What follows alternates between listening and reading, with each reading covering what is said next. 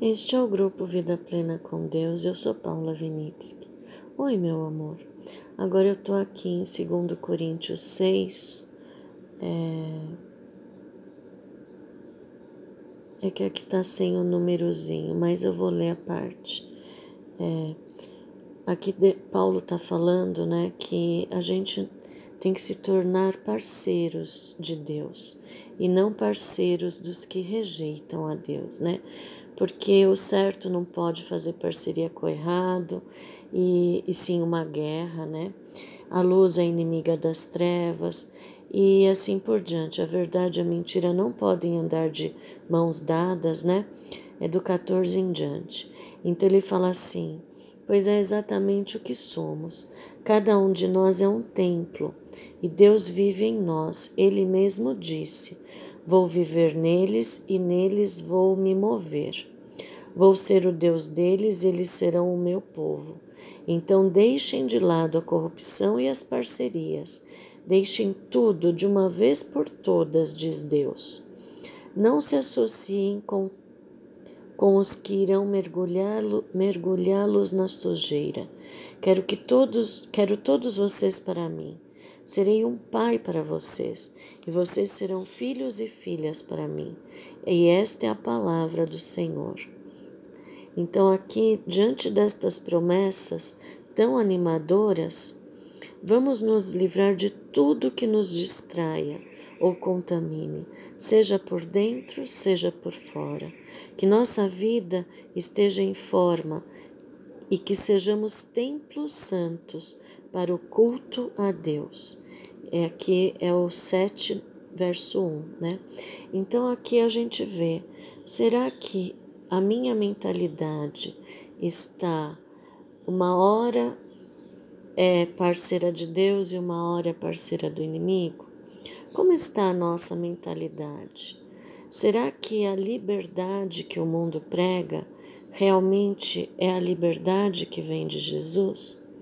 A gente viu depois da pandemia como que as pessoas estão cada vez mais presas na mente delas, né? A pandemia gerou tanto medo e ansiedade de uma forma tão grande que as pessoas estão com medo de tudo, né? E daí veio a instabilidade financeira, porque é, as bolsas caíram, daí veio a guerra da Ucrânia e tudo mais, tudo para gerar medo atrás de medo, ansiedade atrás de ansiedade.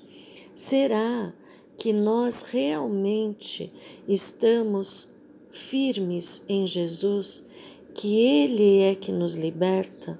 Porque quando você entende todo o amor que Jesus tem por você, não pode existir medo na sua mente, porque a Bíblia diz: onde há o amor de Deus, ele joga fora todo o medo. Então vamos refletir como está a nossa vida. Está alicerçada em Jesus e todo o amor puro do universo que eles estão demonstrando e, e já demonstraram com a morte de Jesus e a ressurreição ou será que eu ainda estou enxergando muito mais na realidade carnal do que na realidade espiritual? Aqui ele fala: serei um pai para vocês e vocês serão filhos e filhas para mim. Eu tenho um filho e eu tive um pai, um pai que fez o melhor e eu, como mãe, também quis fazer o melhor para o meu filho. Só que muitas vezes a gente se vê impotente, porque nós somos limitados. Mas agora nós temos um Pai, o Deus do universo, Criador, Restaurador e Mantenedor. Ele diz que você é filho. E este simbolismo quer dizer que vai cuidar de você e vai cuidar de mim. Vamos refletir sempre que o medo chegar entrega para Jesus. Fala, cuida disso para mim, Jesus, porque eu não quero mais me preocupar. Cuida disso para mim, Jesus. E eu posso te dizer que mesmo se você interpretar errado, mesmo se você fizer coisas erradas, quando você entrega, tudo vai cooperar para o teu bem. Um beijo e até amanhã.